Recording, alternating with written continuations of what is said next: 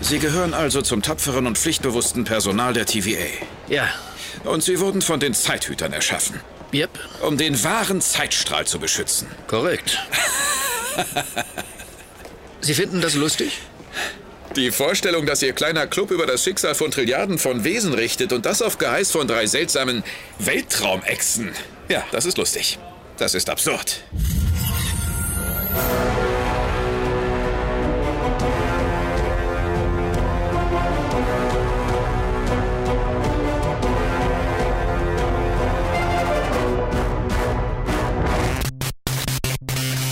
Hallo und herzlich willkommen zu einer neuen Review, äh, zu einem neuen Review-Potpourri, das wir für euch vorbereitet haben. Wir zwei Oh ja. Sterneköche der äh, Filmreviews. Nice. Mit Loki fangen wir wieder an, so wie man es aus letzter Woche, wie man es aus letzter Woche kennt und äh, äh, vorletzter Woche, meine ich natürlich. Und äh, übernächste Woche dann natürlich auch, weil es, kommen dann nochmal zwei Episoden, aber erstmal reden wir über die aktuellen, über die anderen kennen wir noch nicht. Lamentis ist die Episode Nummer 3, gefolgt von The Nexus Event. The Nexus Event. Ich bin immer ganz furchtbar mit diesem, äh, mit diesen Vokalen. Zwei Episoden, die eigentlich auch so in einer, in einer, in Doppelpack genossen werden sollten, weil Ja. finde ich. Ich habe sie gebinged. Das war gut. Ja, ne, ähm, ich habe die, ich habe es ein bisschen bereut, dass ich, dass ich die immer direkt angeguckt habe. Wobei die zweite Episode habe ich zweimal angeschaut. Zum einen, weil sie so gut war, zum anderen, weil meine Freundin sie noch nicht gesehen hatte und dann dachte ich mir, die kann man noch mal angucken. Die, die ist so gut, die kann man noch mal angucken. Genau, aber erstmal erste Episode, äh, äh, nee, erste Episode, dritte Episode, Lamentis von wieder Kate Herron, wie immer, ne, mit äh. Tom Hiddleston und Sophia Di Martino und ähm, Sasha Lane und Gugu und Butter Raw und viele mehr. Tatsächlich taucht in der Episode, glaube ich, äh, Ding gar nicht auf. Äh, hier, wie heißt er? Owen Ja. Wilson. Owen, Owen Wilson, ja. Kommt, kommt in dieser Episode gar nicht vor. In Lamentis steigen wir genau an dem Punkt ein, wo wir äh, in der Episode zuvor aus, au, ausgestiegen sind. Loki läuft der Variant hinterher, der Loki-Variant, und landet auf einem Planeten, der kurz vor der absoluten Auslöschung steht. Mit ihr gemeinsam. Und ja, dort äh, finden die beiden Gemeinsamkeiten und es ist viel Action und sie, sie, sie streiten sich um eine Fernbedienung, die kaputt ist, äh, weswegen sie von diesem Planeten nicht runterkommen. Und im Prinzip ist es eigentlich nur so ein bisschen, also viel, die wurde so mittelgut bewertet, weil sie so Filler-Feeling hat, aber ich finde, sie ist sehr wichtig, um so den Charakter vom Variant, die es auch einen Namen erhält, Sylvie, äh, um, um ihren Charakter zu, zu konsolidieren und auch um Lokis Beweggründe vielleicht noch ein bisschen verständlicher zu machen, weil es ist natürlich ein absoluter 180, nachdem er in der Episode zuvor so ein bisschen mit Owen Wilson ein kleines Detektivduo gespielt hat.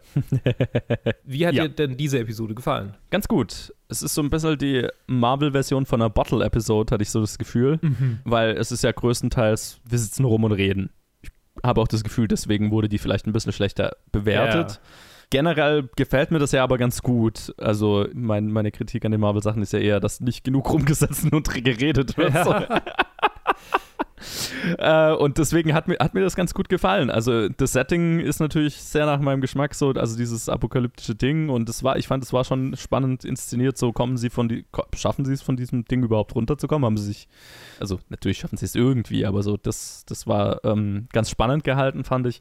Und ähm, allgemein diese, diese Beziehung, die sich da aufbaut zwischen Loki und der weiblichen Version von ihm. Sylvie. Sylvie, ist- ja genau, Sylvie ist cool. Und was mir halt auch sehr gefallen ist, hat, ich, aber ich weiß nicht, das war dann mehr, glaube ich, in der nächsten Episode, dass sich da, naja, eine gewisse Anziehung zwischen den beiden auftut.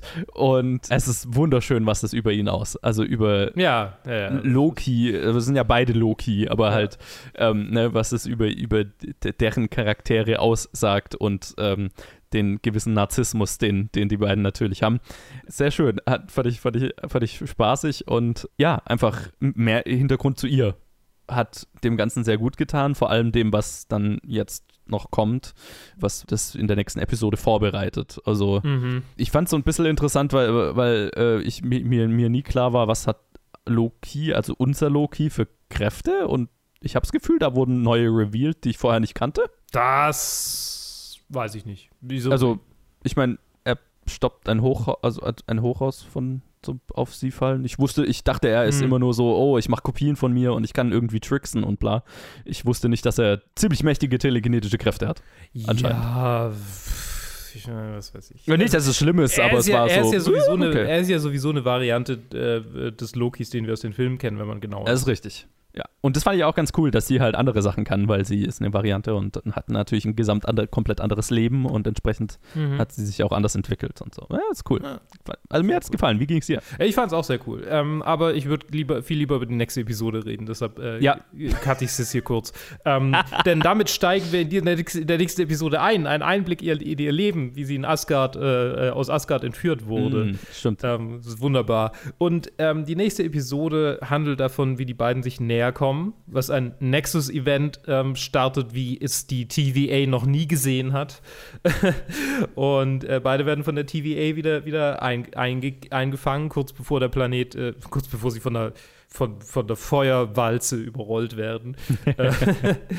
Und ja, Loki äh, wird von Möbius verhört, auf sehr kreative Art und Weise.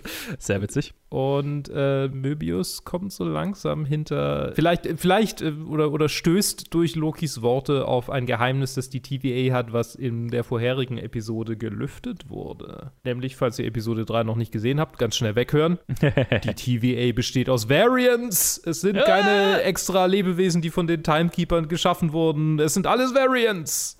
Und deshalb kann hier Sylvie so gut die manipulieren, weil sie ihnen einfach ihre Erinnerungen zeigt, Ja. die irgendwie geblockt sind. Sehr cool. Sehr, sehr cooler Reveal. Sehr, sehr coole Episode.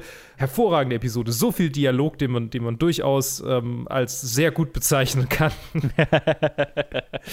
ähm, Joe, wie hat es dir denn gefallen? ah, love it. Also es war, ich mag dieses Gesi neue Gesicht von Marvel, wirklich. Also es macht, macht, mir, macht mir wirklich viel Spaß. Es ist sehr Sci-Fi, es ist sehr, Es ist auch crazy einfach. Ich meine, ja, Spoiler, es gibt eine Post-Credit-Scene, die, die lässt Großartiges erwarten. what? Ich, Du hast die Post-Credit-Scene Ja, ja, nicht ja. gesehen. Doch, natürlich, ich habe sie gesehen, du aber mein, gesehen, das ja. war meine Reaktion darauf, Ja. war so, oh, the possibilities. yes.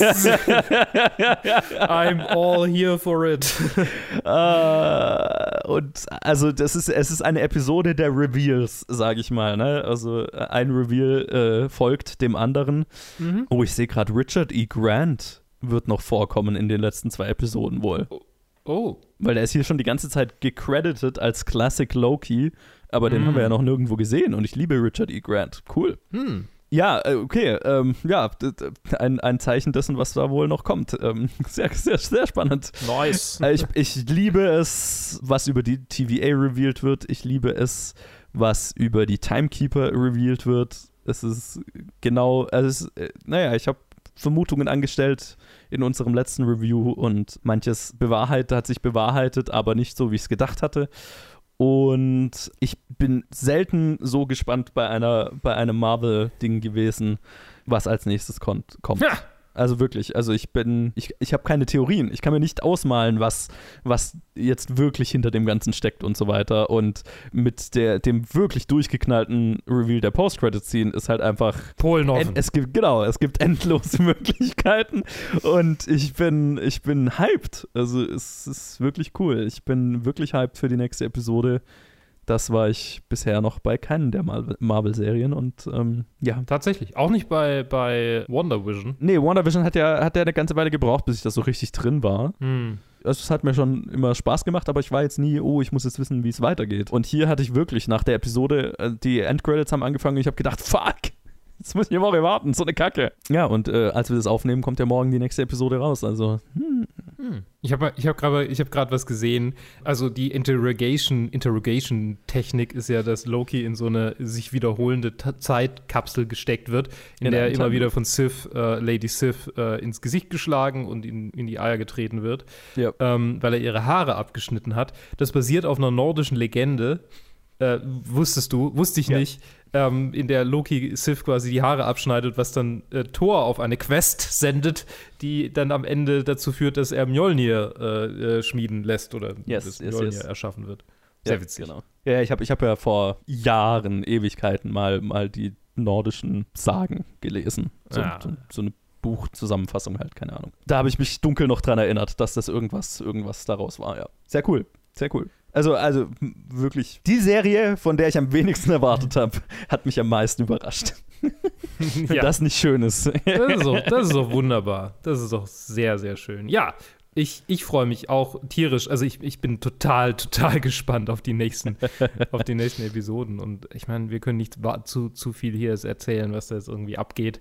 Aber guckt es euch an. Also, wenn ihr Disney Ja. Plus habt, guckt es euch auf jeden Fall an. Loki, Loki ist definitiv ein Binge wert. Vielleicht, vielleicht wartet noch auf die nächsten zwei Episoden und dann macht es auf einmal durch, falls ihr jetzt einfach hier zuhört, um nur mal so die Reviews zu hören und noch gar nichts von Loki gesehen habt, aber Disney Plus habt. Das, ich glaube, das lohnt sich auf jeden Fall, das in einem Rutsch anzuschauen. Ja, mit Sicherheit. Bei, bei sechs Episoden ist es ja auch durchaus machbar. Wenn man die Credits wegknapst, dann, dann kommt man da auf Überspielfilmlänge. Da kommt man auf normale Marvel-Filmlänge, würde ich sagen. Ja, Ein bisschen ja, ja, ja. mehr, vermutlich Das so drei Stunden. Ja, auf Vielleicht- Avengers Endgame-Länge halt. Ja, genau. Das ist ja eh das Krasse, wie, wie aufwendig diese Serien halt produziert sind bei denen. ist halt einfach. Ja. Man, Das sieht es, man sieht es ihnen an. Man sieht es in den Endcredits. Und trotzdem ist es noch sehr viel billiger als die Filme. Also. Ja. Oh Gott, die IMDb-Reviews, die, die, die spiegeln es auch wieder. So, oh Gott, I need the, the reveal at the end. I need, I need the next episode now. Ah. Yes. ich bin, ich, bin- wir sind gespannt. Ja, wir sind definitiv hyped. Ähm, coole Sache. Coole Hype. Sache. Okay, aber bevor der Hype zu groß wird, würde ich sagen, redet Joey jetzt über einen Film, der so mittelgehypt ist. Keine Ahnung. Naja, Bob Odenkirk spielt mit. Also einerseits gibt es eine langschlummernde Seite von mir, die jetzt erwacht, die diese Sache so unbedingt durchziehen will. Die andere, vernünftigere Seite von mir, was davon noch übrig ist, würde unser kleines Tätertät gerne beenden. Geschehen ist geschehen. Wir können beide nochmal neu anfangen, richtig? Richtig. Hm, Augenblick.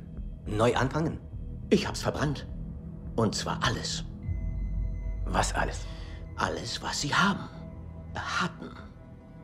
Alles, was sie hatten. Meine Kunst? Abschock! Sie hätten sehen sollen, wie das gebrannt hat. Das war schon was. Ich meine, das bedeutet nicht, dass wir quitt sind, denn immerhin sind sie in mein Haus gekommen. Und sie wissen genau, dass man sowas verdammt noch mal nicht tut. Also Bob Odenkirk ist Grund, zumindest gespannt zu sein auf Nobody, äh, der neue Film von Ilya Neishüller. Neishüller? Ich weiß immer nie, wie man seinen Namen ausspricht, weil er ist Russe, aber hat halt so einen komischen, also äh, nicht russisch klingenden Namen für meinen Geschmack. Was weiß auch ich, keine Ahnung. Ist der Typ, der Hardcore Henry gemacht hat, was der, vielleicht erinnert sich der ein oder andere, der Film vor ein paar Jahren war, der so, uh, der erste Film, der komplett aus Ego-Perspektive erzählt ist ein, ein Actionfilm aus Ego-Shooter-Perspektive sozusagen. Lustigerweise, ich, ich wusste von dem Regisseur, bevor er Hardcore Henry gemacht hat, weil ich eins von seinen Videos gesehen habe, weil der ist damals bekannt geworden mit so YouTube-Videos, die so Shoot'em-Ups au- aus Ego-Perspektive halt waren. Das war so Ah. sein Claim to Fame. Er ist so er früher Nutzer der GoPro-Technologien und so weiter. Halt. Ja, und das ist jetzt ein, ein John Wick-Style-Action-Film mit Bob Odenkirk in der Hauptrolle, der sich dafür ganz schön was antrainiert hat. Es spielen auch noch mit äh, Alexei Serebryakov, Connie Nielsen, Christopher Lloyd, sehr lustig, äh, Michael Ironside, RZA und ja, viele mehr. Und es ist sehr John Wicky in dem Sinne, dass es um einen Typ geht, der davor in dem Fall jetzt nicht für die Mafia oder so gearbeitet hat, sondern halt für die, die amerikanischen Geheimdienste als sogenannter Auditor. Also er war quasi ein Buchhalter, aber weil es für die Geheimdienste war, war er dafür verantwortlich, Spuren zu verwischen, entsprechend menschliche Spuren zu verwischen. Entsprechend ist er ein absolut trainierter Killer, bla bla bla. Aber der wollte halt irgendwann äh, ein, ein ruhiges Leben haben und äh, hat dem Ganzen den Rücken gekehrt, hat eine Familie gegründet und äh, jetzt hat er, ist er quasi ein langweiliger Suburban Dad und eines Abends brechen zwei Einbrecher bei ihnen ein und anstatt, dass er seine Skills nutzt, um seine Familie zu verteidigen, lässt er das Ganze über sich ergehen. Und die kommen quasi davon. Und das nagt an ihm, an seiner verletzten Männlichkeit und deswegen beschließt er dann doch eines Abends diese aufzusuchen, sich das gestohlene Zeug zurückzuholen. Und weil sich rausstellt, dass die beiden auch nur zwei arme Schlucks waren, die halt auch nichts hatten, hat er dann den Moment, äh, den Moment, auf den er die ganze Zeit gewartet hat, weil eigentlich will er irgendjemand einfach nur auf die Fresse schlagen, weil er ein verletztes männliches Ego hat.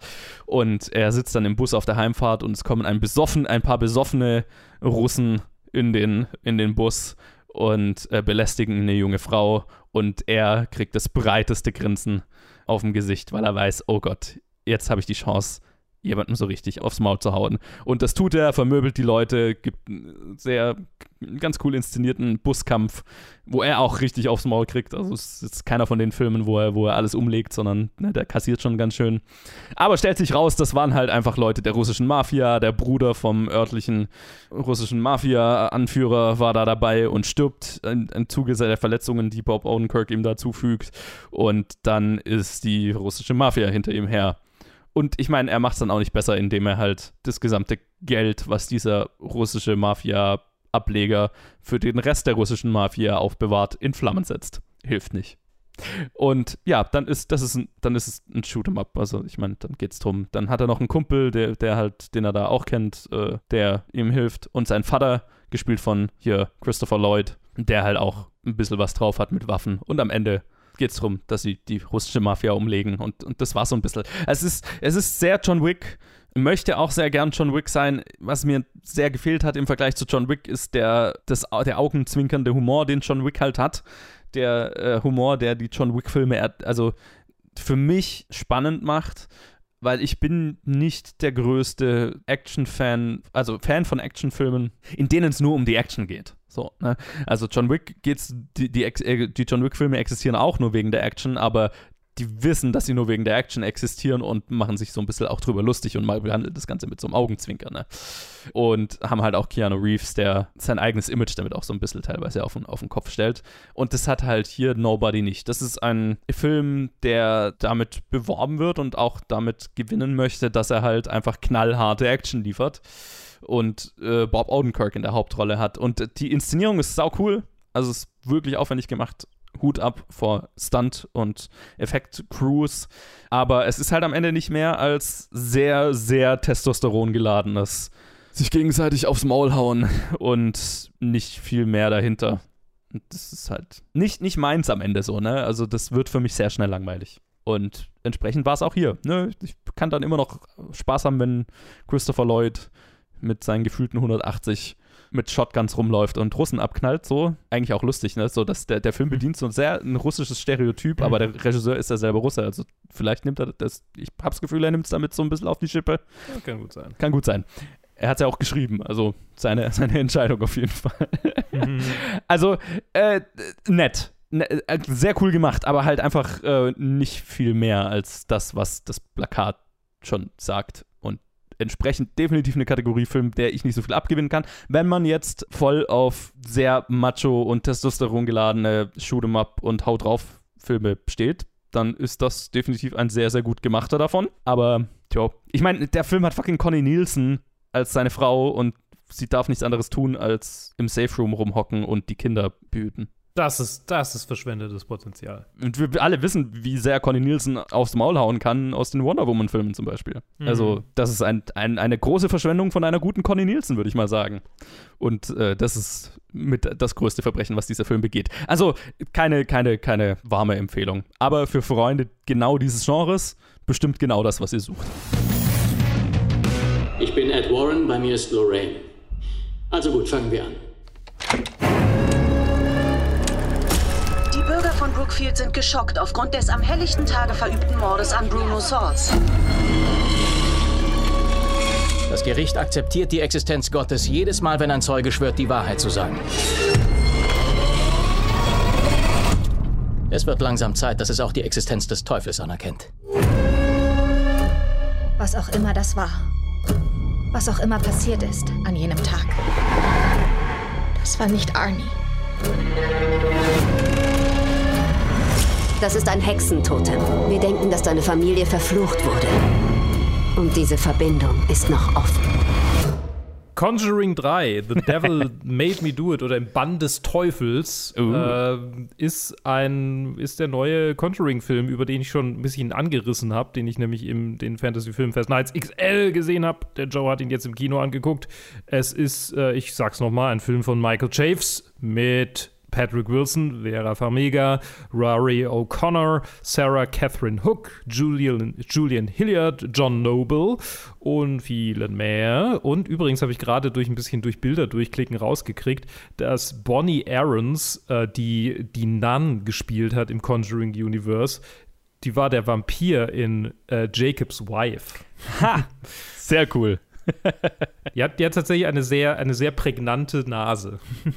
Geil. Ja, kann, kann man, kann, äh, Cre Creature Acting ist eine, ist eine gute Karriere. Durchaus, durchaus. Ja. Ja, genau. Joe, du hast den Film jetzt gesehen. Ich hatte ihn ja ähm, im Fan Fantasy Filmfest X Night, Nights, Nights XL gesehen. Äh, Ja. Wie wie fandest du ihn? Ich bin bekanntermaßen ein großer Fan des ersten Conjuring-Films. Achso, so, sorry, vielleicht soll ich noch mal ganz kurz zusammenfassen, was geht. Äh, Ah, die, oh ja, Die natürlich. zwei Conjuring Du- Dudes, die, die Conjuring Dudes, Dudes, das Ehepaar Warren, das War, die Warrens, Die Warrens. sind, übernehmen einen neuen Fall, aber sind nicht die drei Fragezeichen, weil die drei Fragezeichen hätten bestimmt Angst vor Dä Dämonen und ähm, einem jungen Mann, der von einem Dämonen possessed wird, nachdem nach einem schiefgelaufenen äh, Exorzismus der Dämon in ihm heimsucht und dann tötet er den Arbeitgeber seiner Freundin. Und wie immer basiert es auf einem realen Fall und das war wahrscheinlich ein Typ, der seine Freundin vor einem potenziell creepy Dude geschützt hat oder eifersüchtig war oder auf jeden Fall ist es der erste Fall in den USA, wo jemand auf äh, Demonic Possession plädiert hat und dann tatsächlich sogar nur ein Manslaughter draus wurde, statt einem Mörder. So, jetzt, Joe. Ja. Also, äh, großer Fan des ersten Conjuring-Films, äh, moderner Klassiker des Horrorgenres, wenn ich mal so sagen darf. Äh, auch noch ein ziemlicher Fan des zweiten Films. Und ich meine, äh, James Wan hat uns gerade mit diesem Franchise ja so das, was man geläufig inzwischen als Blockbuster-Horror bezeichnet, wo jetzt auch zum Beispiel die It-Filme drunter fallen würden oder so. Es ist schon so, so eine eigene, eigene Art des Horrorfilms, äh, der, der, der Blockbuster-Horror der 2010er Jahre, sage ich mal. Und da ist viel Gutes dabei, ist auch viel Kacke dabei. War jetzt nicht der größte Fan von Michael Chaves vorherigem Film, da auch ein Der Film im auch- Conjuring-Universum. ja. äh, The Curse of La Llorona, den ich tatsächlich auf den Fantasy Filmfest Nights vor zwei Jahren oder so lief der. Ähm, ah, hatte ich, den, hatte ich den gesehen. Ja, und der dritte Conjuring-Film ist so ein bisschen eine Mixed Bag für meinen Geschmack. Ich fand ihn ganz okay. Also er hat, er hat viele coole Momente, weil ich meine, was für was zumindest nach dem ersten Conjuring, der erste ist ein, finde ich, ein legit fucking gruseliger Film. mhm. Die meist und der zweite hat auch noch krass gruselige Momente. Also alles, was mit der Nonne im zweiten zum Beispiel zu tun hat, kriege ich Gänsehaut, wenn ich drüber nachdenke. Okay. Den habe ich nicht gesehen, im Übrigen. Oh, den, den solltest du vielleicht noch sehen. der hat auch seine nicht so gruseligen Teile. Okay, also, ja. Aber die Nonne ist. Und dann kam der Film über die Nonne und der war dann halt einfach fucking nicht gruselig. Und äh, ge- generell das meiste, was das Conjuring-Universum sonst zu bieten hat, ist gar nicht so gruselig, weil es halt sehr viel auf Effekt-Horror äh, setzt, ne? Auf, auf laute Schreckmomente, auf sehr einfallsreich gestaltete Kreaturen und so weiter. Aber trotzdem, da sind auch noch manchmal ganz lustige Sachen dabei. Also die, der zweite und der dritte Annabelle-Film sind immer noch ziemlich gut, wie ich finde. So, und der hier ist jetzt so ein bisschen so ein, so ein Mischmasch dazwischen. Also, weil die Dinge, die mir an diesen Blockbuster-Horrorfilmen manchmal ganz gut gefallen, also coole, coole äh, Designs von, von Dämonen und so weiter, äh, sind hier auch drin. Gab schon den ein oder anderen ganz coolen Schreckmoment. Gruselig fand ich ihn jetzt nicht. Mhm. Also gab jetzt wirklich, glaube ich, keinen, keine Sequenz, wo ich mir jetzt gedacht habe, oh Gott, also was der erste ja so gut kann, so dieses sich immer stärker anstauende Gänsehaut, äh, ich Mhm. weiß nicht, was gleich passiert Gefühl. Ja. Und das hat der hier jetzt nicht so wirklich gehabt. Und es, dann war es halt mehr so ein, so ein Crime-Thriller. So, okay, wir versuchen diesen Fall aufzuklären, diesen übernatürlichen Mordfall oder diesen, diese die, die Dämonen. Also es läuft ja darin darauf raus, dass eine Satanistin, Mhm. also das ist auch kein Spoiler, weil es ist ziemlich schnell klar, okay, da ist Ja. eine Satanistin, die Leute verflucht, um irgendein Ritual zu vollziehen. Und das war ganz cool. Ich meine, der, der äh, Metalhead-Jugendliche in mir hat sich von den ganzen, von der Ja. Symbolik natürlich sehr angesprochen gefühlt. Und gleichzeitig, gleichzeitig ist es also auch so ein, es schwingt so, es schwingt so mit, so diese Satanic Panic. Ja, sehr. Und da ist tatsächlich auch dann mein größtes Problem mit diesem Film. Also, es war ja auch schon bei den ersten zwei Conjuring-Filmen so ein bisschen so ein, weil ja immer fett am Anfang dran steht, basierend auf wahren Geschichten. Mhm. War es ja auch bei den ersten zwei schon so, ja, okay, I get it. Ist irgendwie ein Marketing-Gimmick. Bei dem Film überschreitet es dann irgendwo so eine Grenze, weil es halt schon A, in diese Satanic Panic-Richtung geht. B, dann halt einfach hier, dadurch, dass es halt so ein, so ein, also, dass es um einen tatsächlich passierten Mordfall geht, wo Ja. tatsächlich jemand drauf plädiert hat, dass er nicht schuld an, an dem Mord war, weil er dämonisch äh, von einem Dämon besessen war. Da, da geht es dann schon einfach in eine Richtung, wo, wo dann die echten Fälle halt problematisch werden, Mhm. finde ich. Äh, Wenn jemand das im Gerichtssaal behandelt, äh, beha- behauptet so und das auch einen Einfluss hat, ne? Also, ne, der, der, der Atheist hier sagt, ist schon Bullshit so, ne?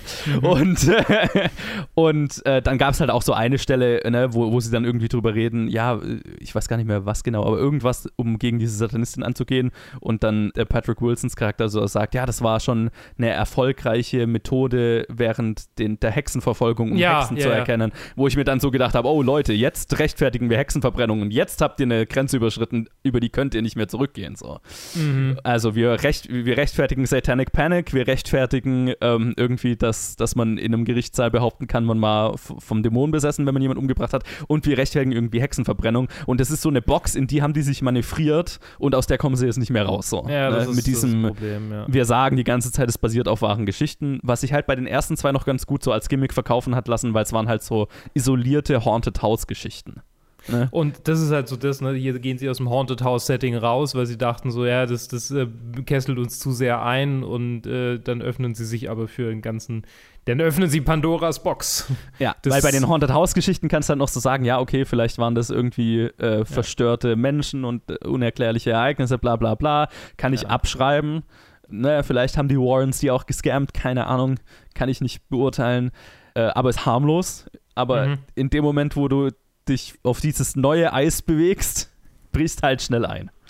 Und ja, das, das ist hier der Fall. Und das ist halt schwierig, finde ich. Apropos die Warrens, äh, Lorraine Warren ist gestorben, während dieser Film produziert oder als der Film rauskam. Ah, ja. Äh, bevor, bevor der Film rauskam. Ähm, äh, z- äh, 2019 ist sie schon gestorben. Yes, das habe ich noch irgendwo mitgekriegt.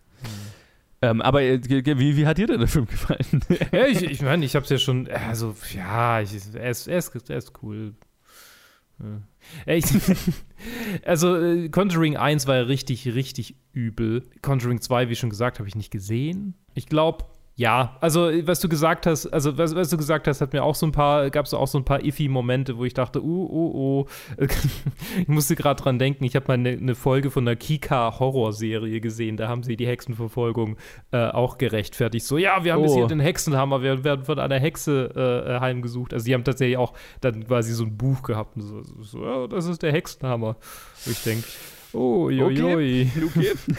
Oh, Kinder, was macht ihr hier? Ist eine Entscheidung, ne? Ja, das ist, das, ich meine, die 2000er noch.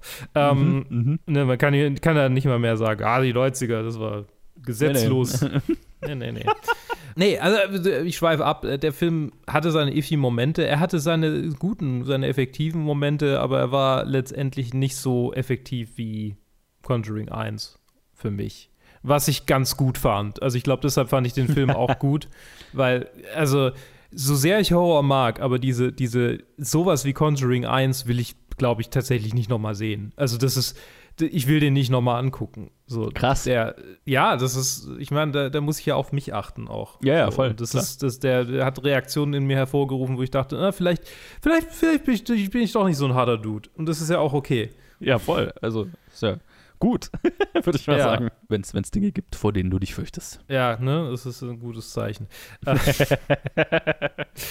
ja, nee, also, nee, nee, nee. Genau, und der war dann, der war dann tatsächlich eine angenehme Abwechslung. Ich, ich konnte dann zum Beispiel auch die Trailer, äh, die, der lief ja dann mehrfach, der Hm. Trailer, äh, konnte ich, konnte ich mir ohne Probleme anschauen. Ich glaube, wenn ich den Conjuring-Trailer gesehen hätte, nachdem ich Conjuring gesehen habe und das mehrfach im Kino, das hätte mich schon auch ziemlich, PTSD so, also das Ja. äh, ja.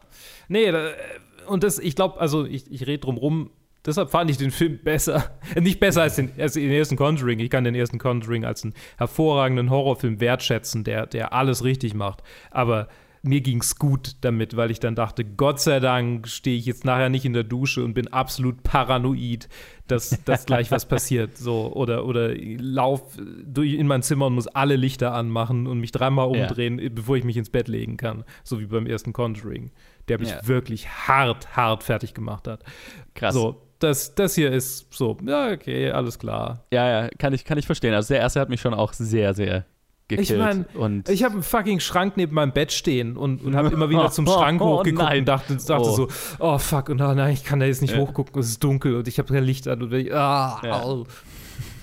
ja, ja, Nee, du, nee, du. ganz Der- fiese Sache. ah, ganz das, fiese Sache. Das ist so ein krasser Film. Das ist so ein effektiver Film. Meisterwerk vom modernen Horror. Das Absurd. Echt, ja, und das ist der, dieser halt nicht. Er hat, er hat seine coolen Momente. Ich meine, auch die Warrens generell sind ganz coole Charaktere. Ich hab's Ja, vielleicht sie- schon mal gesagt, so die ersten zwei Conjuring-Filme, also vor allem der zweite ist fast eine Love Story, so, also über, über deren Ehe und so. Die besten Mhm. Momente sind einfach Charaktermomente mit denen. Und das fand ich auch hier, also auch die, die, die, also die, die Chemie, die Vera Farmiga und Patrick Wilson haben, ist, die funktioniert einfach, ne? Die ist gut. Ja. Und die beiden sind auch gut. Ich habe mich sehr gefreut, John Noble zu sehen in, in einer kleinen Rolle. Er ist effektiv in Stellen. Mhm. Es, es ist Blockbuster-Horror, es ist Horror, ne, auch so ein bisschen auf Teenager-Publikum zugeschnitten, die ins Kino gehen und sich dran freuen, dass sie immer wieder laut aufschreien müssen in Jumpscare-Momenten. Und das ist, dafür ist er gut. Also, das liefert er ja auch. Deswegen, ich will ihn, ich will ihn jetzt nicht, nicht empfehlen. Aber Mhm. wenn man jetzt von diesem High der ersten zwei Conjuring-Filme kommt, dann sollte man seine Erwartungen, denke ich, ein bisschen runterschrauben Ja. und vielleicht eher an den Rest des Conjuring-Universums anpassen. Dann, äh, dann weiß man mehr, worauf man, wora, wo man bei, woran man bei diesem Film ist. Mhm. Und dann ist, dann ist der okay, aber nicht, nicht umwerfend. Das ist, glaube ich, ein gutes Fazit. Okay, aber nicht umwerfend. Sehr gut. Dann gibt es, glaube ich, einen Film, nochmal einen Film, über den nur du sprichst. Dude, what the hell? This is exactly why you have no friends. Look, some gal killed a bunch of people at the mall last night. Holy shit. Another shady side tragedy. Fits the narrative, right? Sarah Fear's back. Christ, not you too. There's no angry dead witch. The only thing that made him go crazy is this town. The dude was wearing a Halloween skull mask. How is that not fun? Guys, I think there's someone in the woods. Fear Street Part 1 1994 von Lee Janiak. Ein zweit, zweit, nicht ein Regiedebüt, aber ihr, ihr zweiter Film. Mhm. Äh, Teil 1 einer dreiteiligen Netflix-Horror-Trilogie. Drei Filme, die äh, eine Woche voneinander entfernt rauskommen. Also äh, im nächsten Review werde ich dann die anderen zwei Teile reviewen können.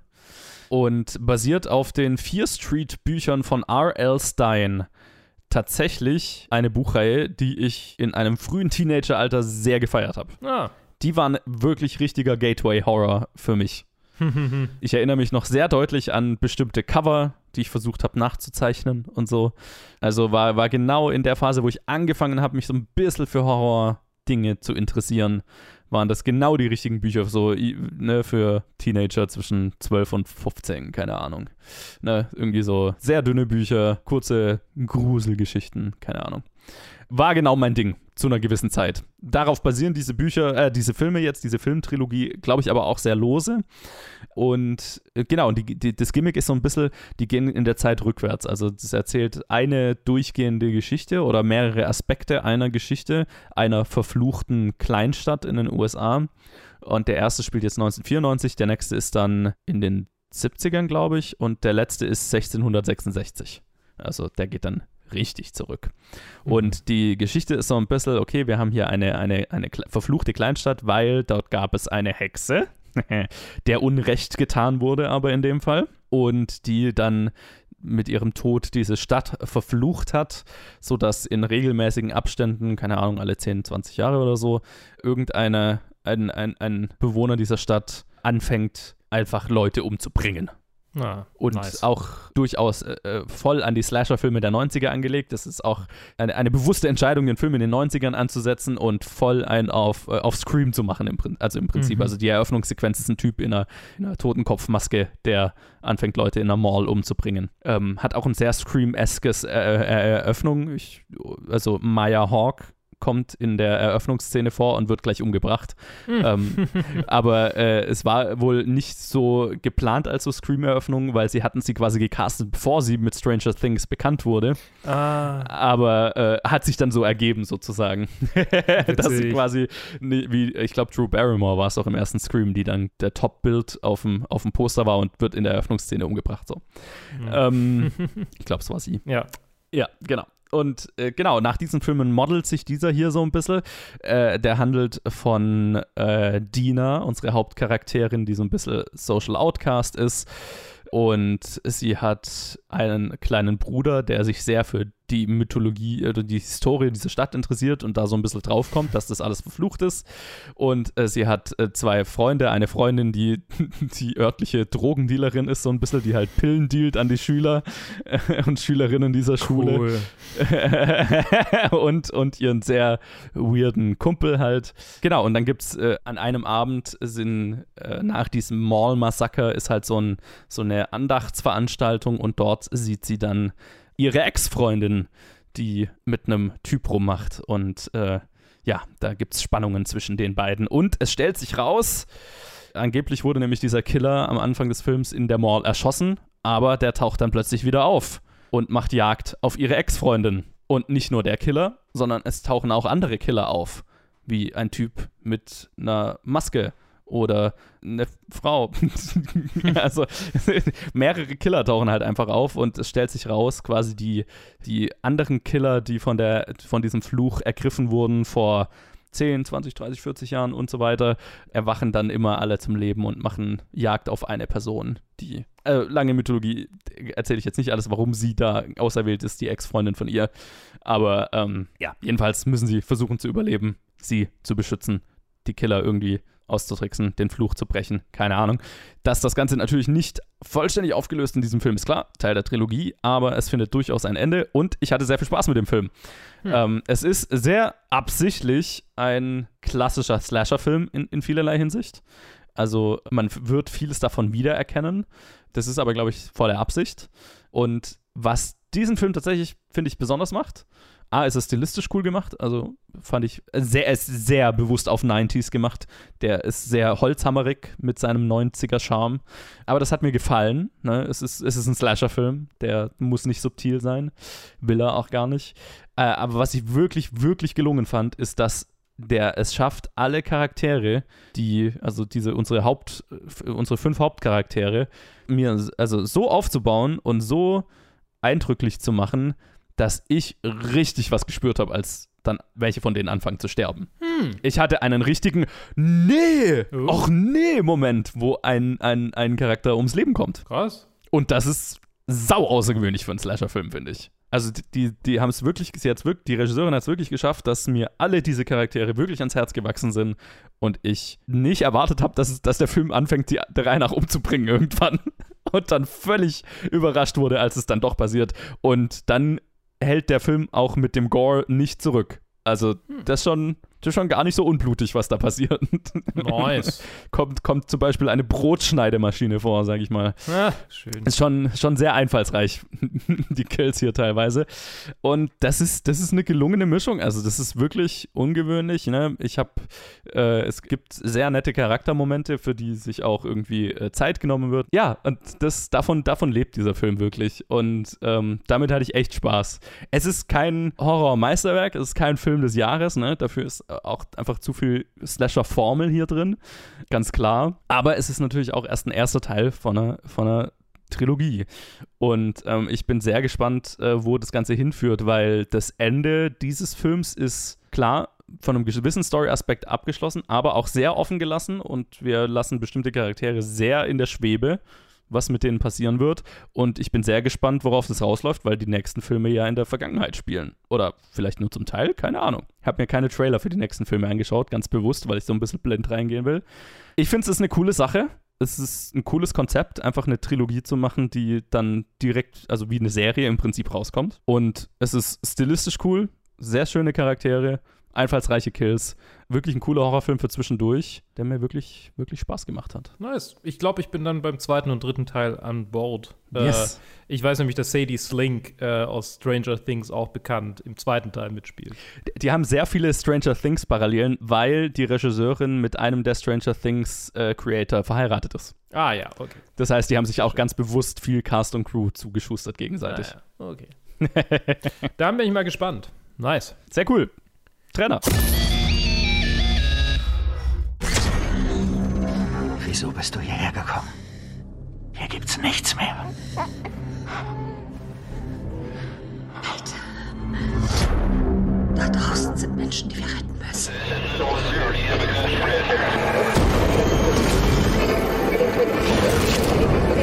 Du hast keine Ahnung, oder? Ich schon.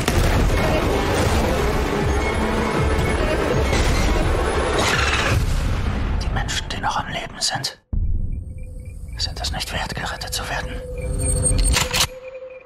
Apropos sehr cool, äh, Quiet Place Teil 2 ist der erste Quiet Place Film, den ich gesehen habe, aber Joe hat den ersten Film gesehen und ist deshalb viel besser qualifiziert, über diesen Film zu reden.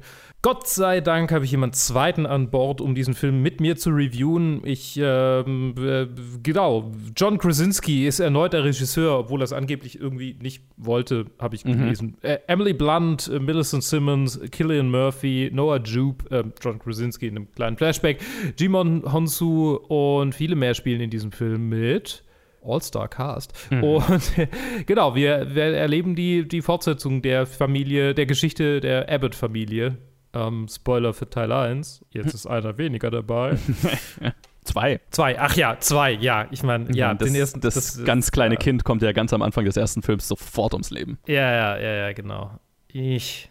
Yep. Naja, gut. Ähm, ja, äh, erzähl, erzähl uns doch, wie du diesen. Also, genau, es, es geht quasi darum, wie diese Familie jetzt nach, nach den Ereignissen des ersten Films weiterzieht, weil sie halt nicht mehr sicher sind, so in, ihrem, in ihrer Welt. Ja, wer sich an den ersten erinnert, äh, am Ende des ersten stellen wir fest, dass ähm, die taubstumme Tochter mit ihrem Hörgerät, wenn sie das an einen Verstärker oder ein Mikrofon hält, Geräusche erzeugen kann, also Feedback-Loops erzeugen kann, die die Monster ziemlich in den Wahnsinn treiben und halt sie dazu bringen, ihr, ihr, ihren, ihr, ihr, ihr. Gehör, ihr Gehör zu entpanzern und Ja. dann sind sie verwundbar. So. Und äh, da machen wir quasi weiter und es erzählt den weiteren Überlebenskampf der Familie, mit dem, vor allem auch mit dem Baby, das ja frisch geboren ist nach dem ersten Teil und wie die Tochter versucht, ihr, ihr diese Neuentdeckung vielleicht noch mehr Leuten, damit mehr Leuten zu helfen. Vielleicht sage Mhm. ich, sag mal so viel. Ich bin ein gigantischer Fan des ersten Films. Der erste Film ist für mich auch, genau wie der erste Conjuring, ein moderner, ein modernes Horror-Meisterwerk durch und durch. Also wirklich ein, ein Achievement von einem Film, absolut. Auch wirklich ein, eine paar der eindrücklichsten Kinoerfahrungen, die ich mit dem, äh, hatte ich mit dem ersten, einfach weil es es geschafft hat, dafür zu sorgen, dass die Leute im Kino die Klappe gehalten haben und wirklich Ja. still waren, weil da so viel Stille in diesem Film ist, im, im ersten, ja, wo, wo du wirklich eine Nadel hättest fallen hören in, in den Kinosälen, wo ich, wo ich den gesehen habe.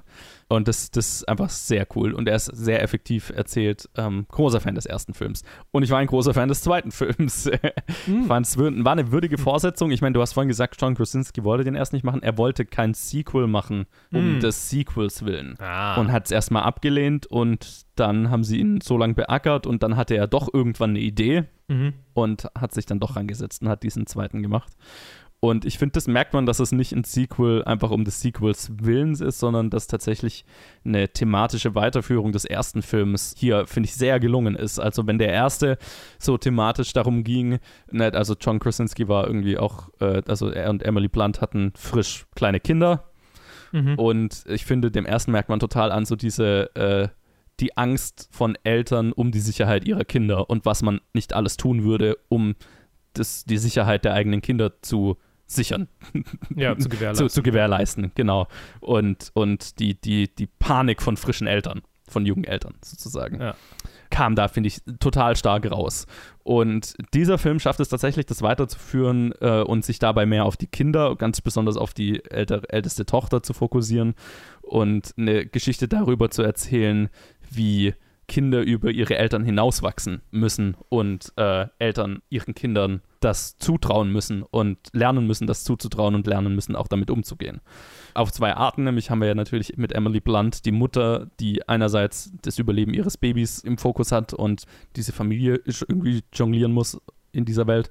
Und wir lernen dann, haben einen weiteren Charakter, der mit äh, Killian Murphy dazukommt, der, wie wir dann relativ schnell erfahren, seine eigene Familie verloren hat und äh, es geht dann stark darum, was macht es mit ihm und äh, im, im, Kontext mit dieser jungen Familie, die er, die dann versucht, bei ihm Unterschlupf zu finden, sagen wir es mal so. Ja. Und das fand ich ist eine sau erfolgreiche thematische Weiterführung der Geschichte. Und nicht nur in diesen zwei Charakteren, wir lernen dann auch später noch andere Charaktere, die mit, mit Familie und so weiter äh, zu tun haben. Bla. Also es ist wirklich ein Thema, das sich sehr schön durchzieht und da bin ich ein großer Fan davon. Und noch dazu ist es ein sehr effektiver Horrorfilm. Es ist einer, der im Gegensatz zum ersten mehr Action hat. Mhm. Ich meine, natürlicherweise, also sonst wäre es eine Kopie des ersten Films und auch, weil wir eine Waffe gegen diese Viecher entdeckt haben. Aber ich fand es trotzdem positiv, war ich, ich war positiv überrascht davon, wie zurückhaltend der Film trotzdem damit ist. Also es ist jetzt nicht Alien und Aliens, was so ein bisschen war, was Mhm. ich erwartet hatte. Ja. Äh, nee, es ist sehr, trotzdem sehr zurückhaltend mit den Monster- Action-Szenen und so weiter.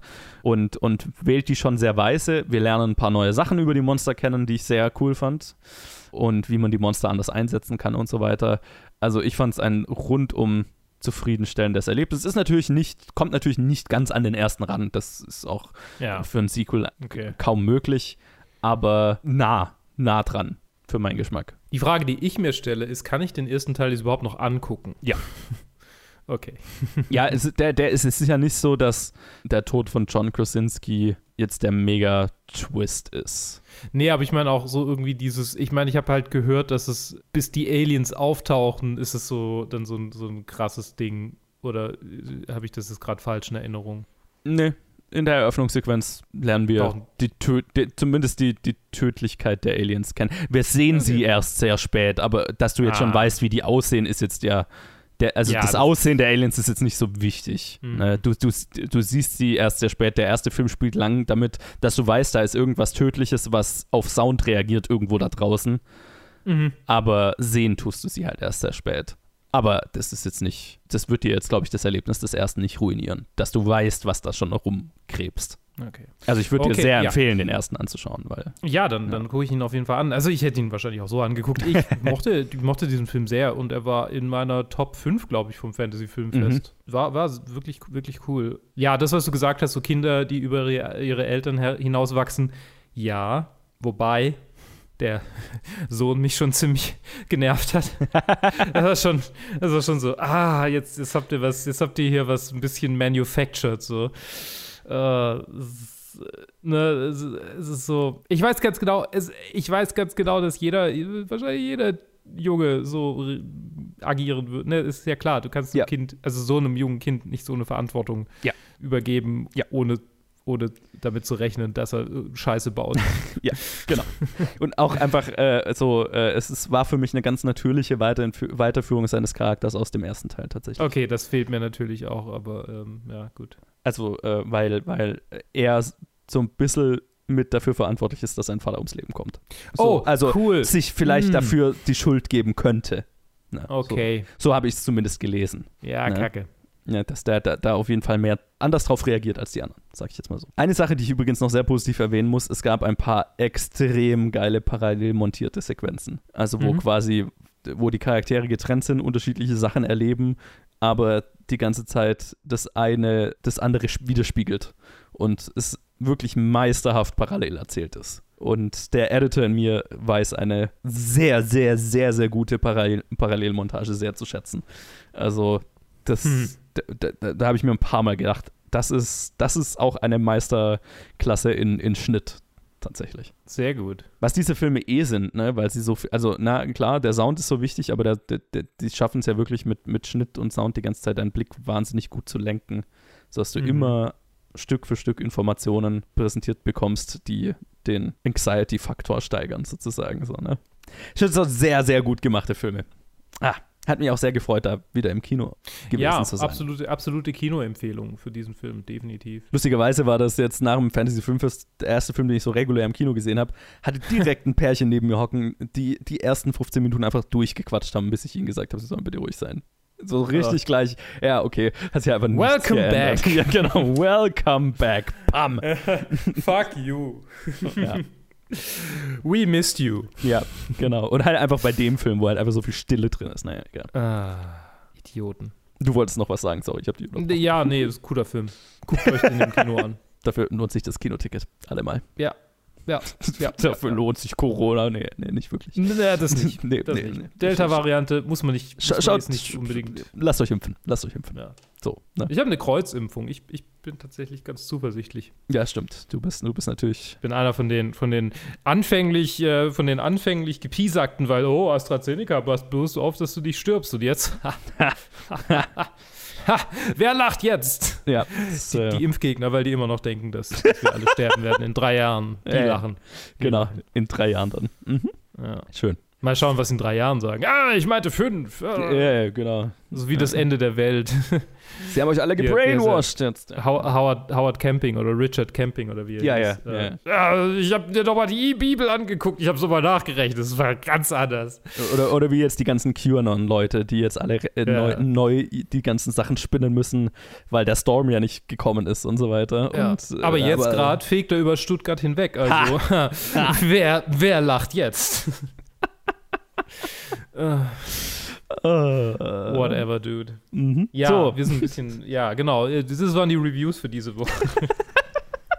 Ich bin muss was essen, so. Ja, ja. Ist was. Ich gehe ins Bett. Wir hören uns dann das nächste Mal wieder, wenn wir über Filme reden, die ihr gesehen haben solltet oder manchmal auch nicht. So, Bis so dahin. das ist, was wir machen. Bis dahin. Das ist das, das ist die Beschreibung unseres, unseres Lebens.